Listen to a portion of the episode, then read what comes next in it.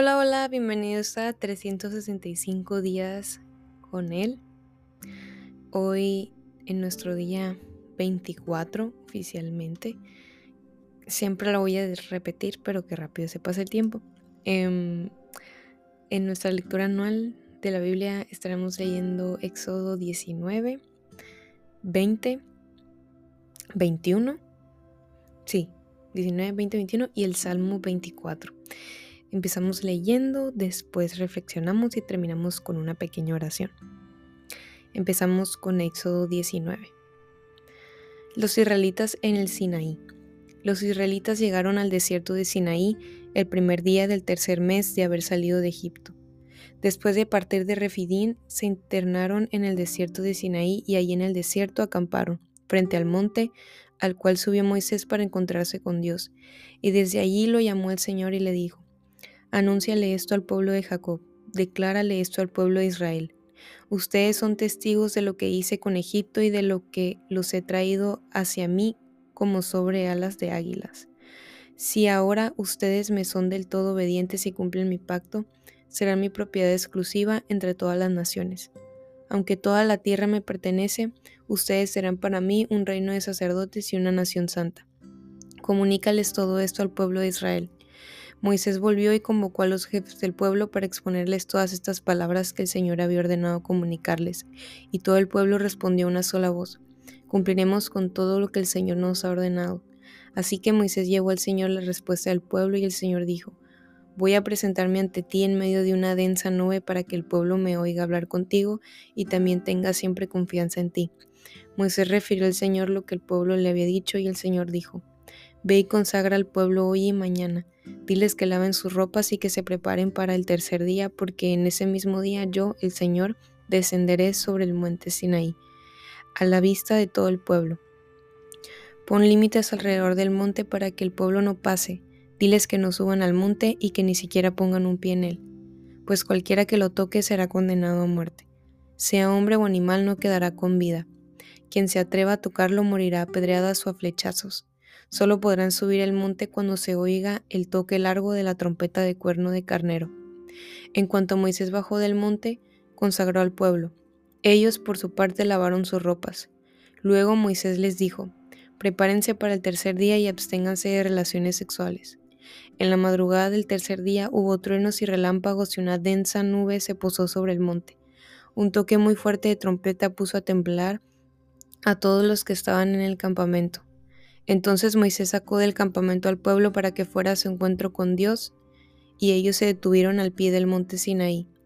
El monte estaba cubierto de humo porque el Señor había descendido sobre él en medio de fuego.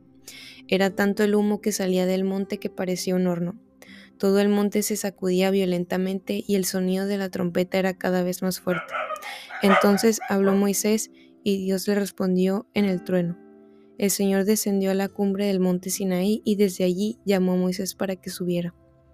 Cuando Moisés llegó a la cumbre, el Señor dijo, Baja y advierte al pueblo que no intenten romper el cerco para verme, no sea que muchos de ellos pierdan la vida.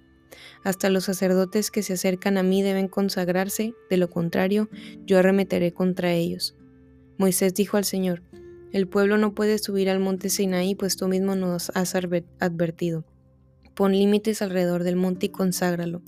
El Señor respondió, Baja y dile a Aarón que suba contigo, pero ni los sacerdotes ni el pueblo deben romper el cerco, pues de lo contrario, yo arremeteré contra ellos.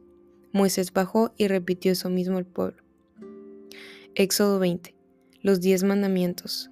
Dios habló y dio a conocer todas estas palabras. Yo soy el Señor tu Dios, yo te saqué de Egipto, del país donde eras esclavo. No tengas otros dioses además de mí, no te hagas ninguna imagen ni nada que guarde semejanza con lo que hay arriba en el cielo, ni con lo que hay abajo en la tierra, ni con lo que hay en las aguas debajo de la tierra. No te postres delante de ellos ni los adores. Yo, el Señor tu Dios, soy un Dios celoso. Cuando los padres son malvados y me odian, yo castigo a sus hijos hasta la tercera y cuarta generación. Por el contrario, cuando me aman fielmente y cumplen mis mandamientos, les muestro mi amor por mil generaciones. No uses el nombre del Señor tu Dios en vano yo, el Señor, no tendré por inocente quien se atreva a usar mi nombre en vano. Acuérdate el día sábado para santificarlo. Trabaja seis días y haz en ellos todo lo que tengas que hacer, pero el día séptimo será un día de reposo para honrar al Señor tu Dios. No hagas en ese día ningún trabajo, ni tampoco tu hijo, ni tu hija, ni tu esclavo, ni tu esclava, ni tus animales, ni tampoco los extranjeros que vivan en tus ciudades.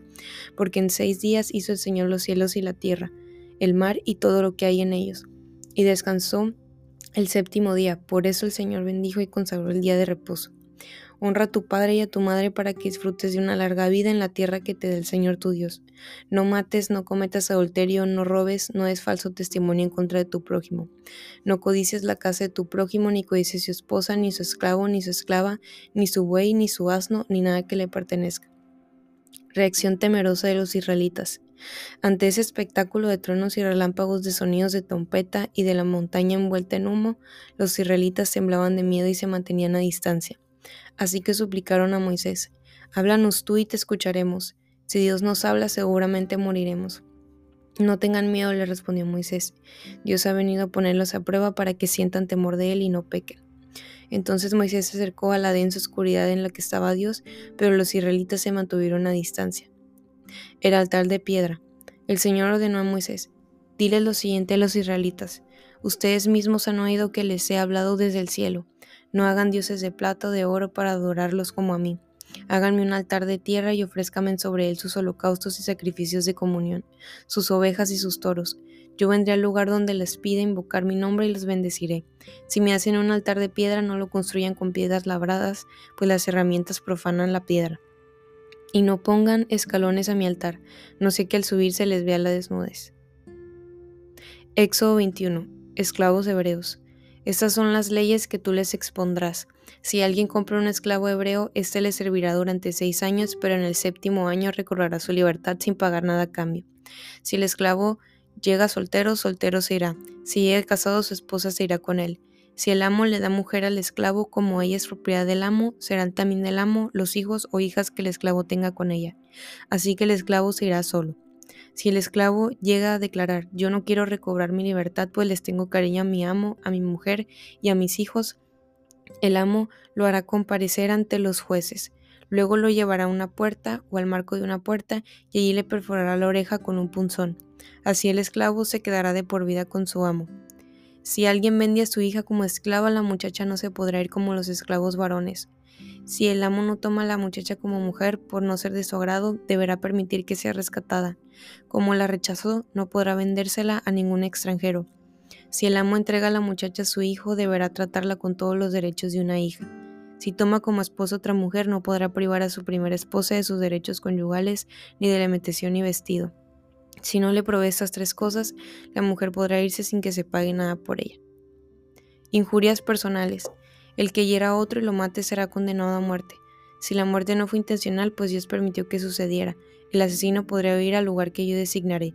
Si el asesino es premeditado, el asesino será condenado a muerte aun cuando busque refugio en mi altar. El que mate a su padre o a su madre será condenado a muerte. El que secuestre a otro y lo venda, o al ser descubierto lo tenga aún en su poder, será condenado a muerte. El que maldiga a su padre o a su madre será condenado a muerte.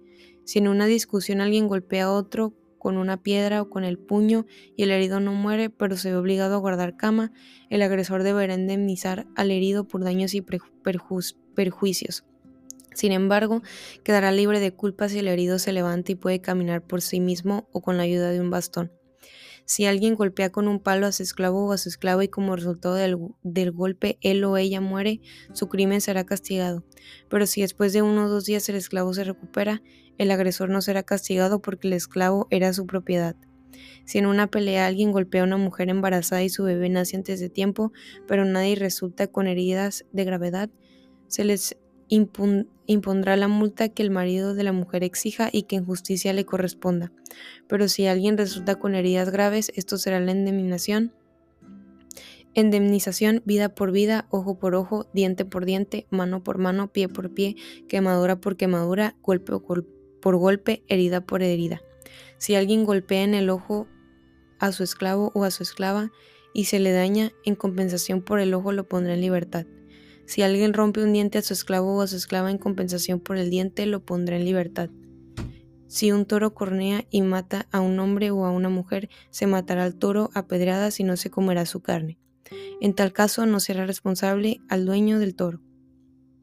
Si el toro tiene la costumbre de cornear, se le matará a pedradas si llega a matar a un hombre o a una mujer. Si su dueño fue advertido de la costumbre del toro pero no lo, no lo mantuvo sujeto, también será condenado a muerte. Si a cambio de su vida se exige algún pago, deberá pagarlo. Esta misma ley se aplicará en caso de que el toro cornee a un muchacho o una muchacha. Si el toro cornea a un esclavo o una esclava, el dueño del toro deberá pagarle 30 ciclos de plata al amo del esclavo o de la esclava. El toro será apedreado.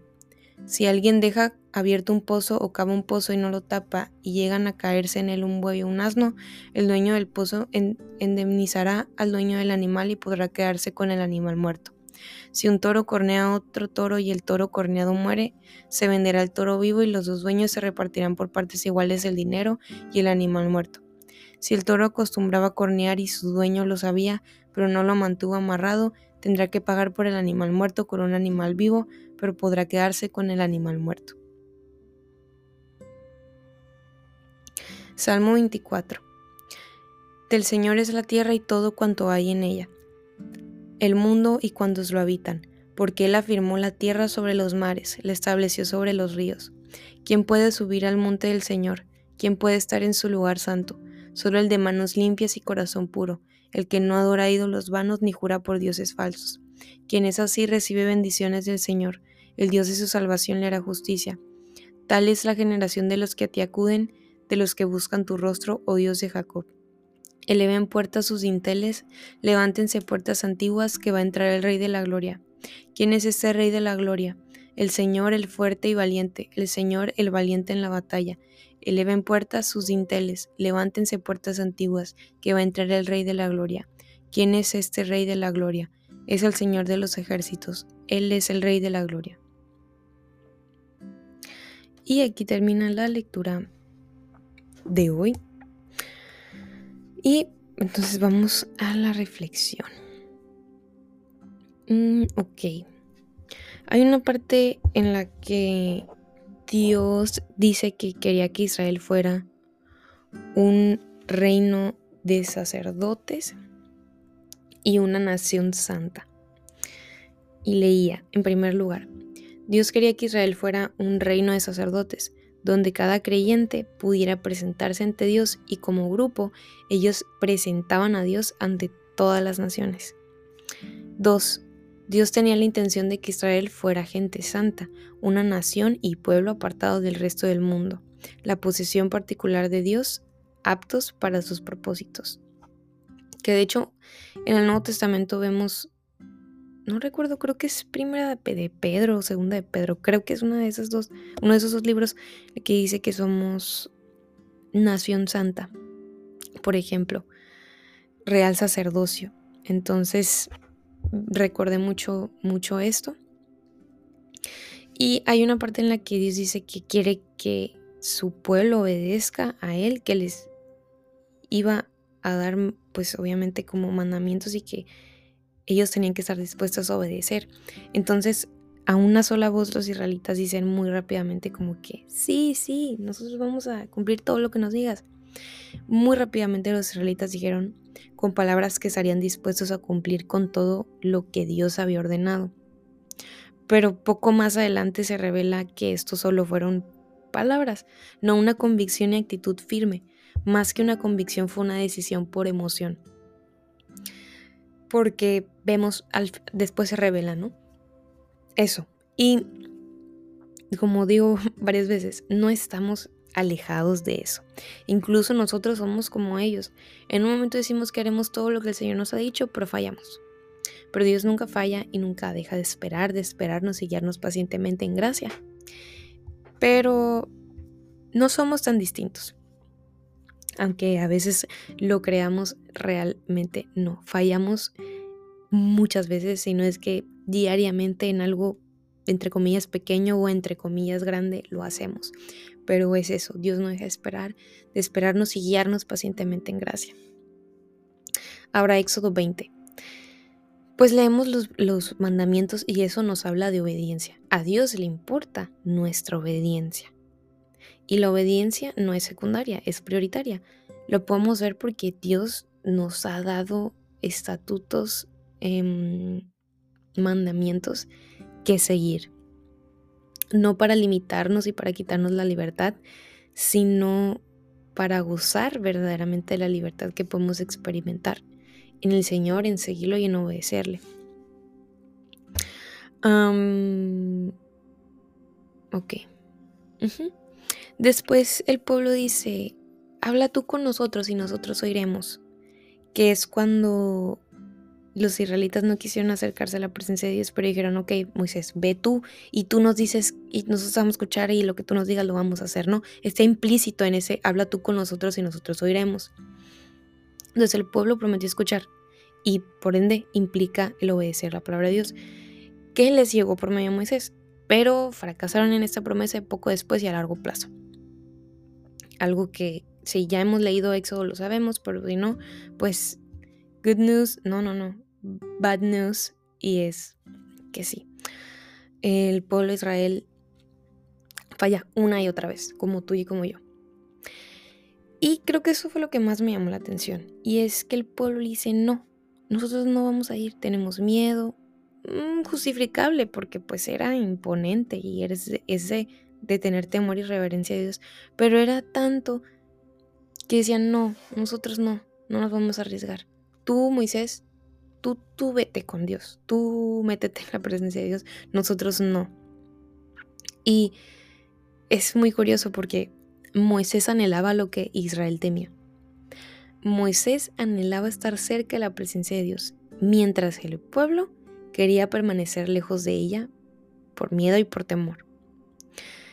Moisés, eh, hay una parte en la que dice, Moisés se acercó a la oscuridad en la cual estaba Dios. Es en la versión Reina Valera. Em, Moisés no era una persona de conducta intachable. Era simple y sencillamente un pecador más, pero que anhelaba la presencia del Padre. Moisés había sido un asesino, que fue perdonado y restaurado por Dios. Moisés conectó con Dios mediante la gracia y no por lo que uno se merece, o sea, por las buenas obras. Moisés conectó con Dios por la gracia que él había recibido en su lugar más oscuro. Moisés conocía al Padre de Misericordias. ¿Por qué? Por el perdón y gracia que cubrió su pecado.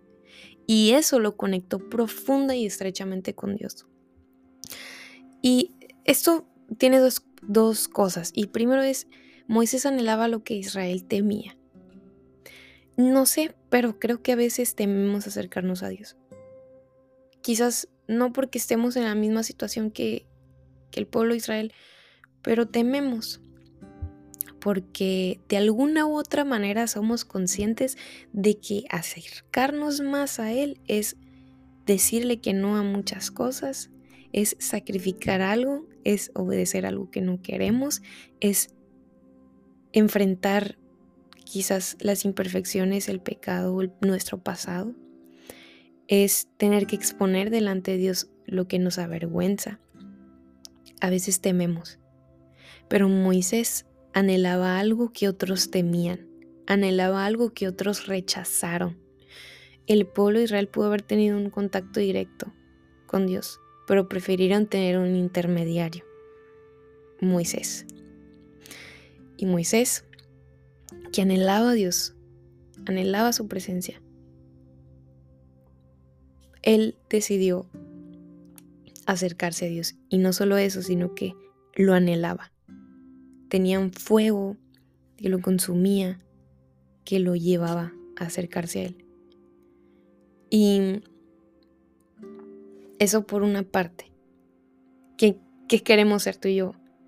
Queremos ser como el pueblo de Israel que decía, no, yo prefiero que otros vayan y me den una palabra. Yo prefiero que mis amigos vayan y tengan intimidad con Dios y después yo salgo con ellos a platicar y les pido un consejo porque yo sé que ellos van a tener la palabra, pero yo no, porque yo no puedo sacrificar mi tiempo, porque yo no me puedo dormir más temprano para tener tiempo devocional, porque yo no puedo decirle a Dios este, esta vergüenza, este pecado. Prefiero que venga mi pastor y me diga, prefiero que venga mi mentor y me diga, prefiero que venga mi amigo y me diga, mi amigo el santo, entre comillas. Pero no necesitas eso. Claro, es, es, es fundamental que tomes consejos de tus pastores, de tus mentores, de tus amigos, de gente que esté cercana a Dios, pero tú puedes ir a la fuente. No necesitas que alguien te traiga vasos de agua de la fuente y te los eche, porque un día te vas, vas, vas a necesitar más. Porque tú no vas a la fuente, porque tú no te acercas a Dios que es em, el dador de toda buena dádiva. Si tú y yo podemos hacer eso porque vamos y mandamos otras personas o queremos ir con las personas que ya fueron a jalar, jalar, jalar, porque no quiero acercarme, porque tengo miedo, porque tengo vergüenza, porque, porque tengo flojera. Mm, tú y yo podemos decidir. Queremos ser como Moisés, que valientemente iba a estar en la presencia de Dios, o queremos ser como el pueblo de Israel, que prefería depender de otra persona para tener un, un, para escuchar la voz de Dios, para saber qué era lo que Dios quería. Y por el otro lado, Moisés conocía a este Dios perdonador, restaurador, misericordioso, compasivo, de gracia, porque él pecó.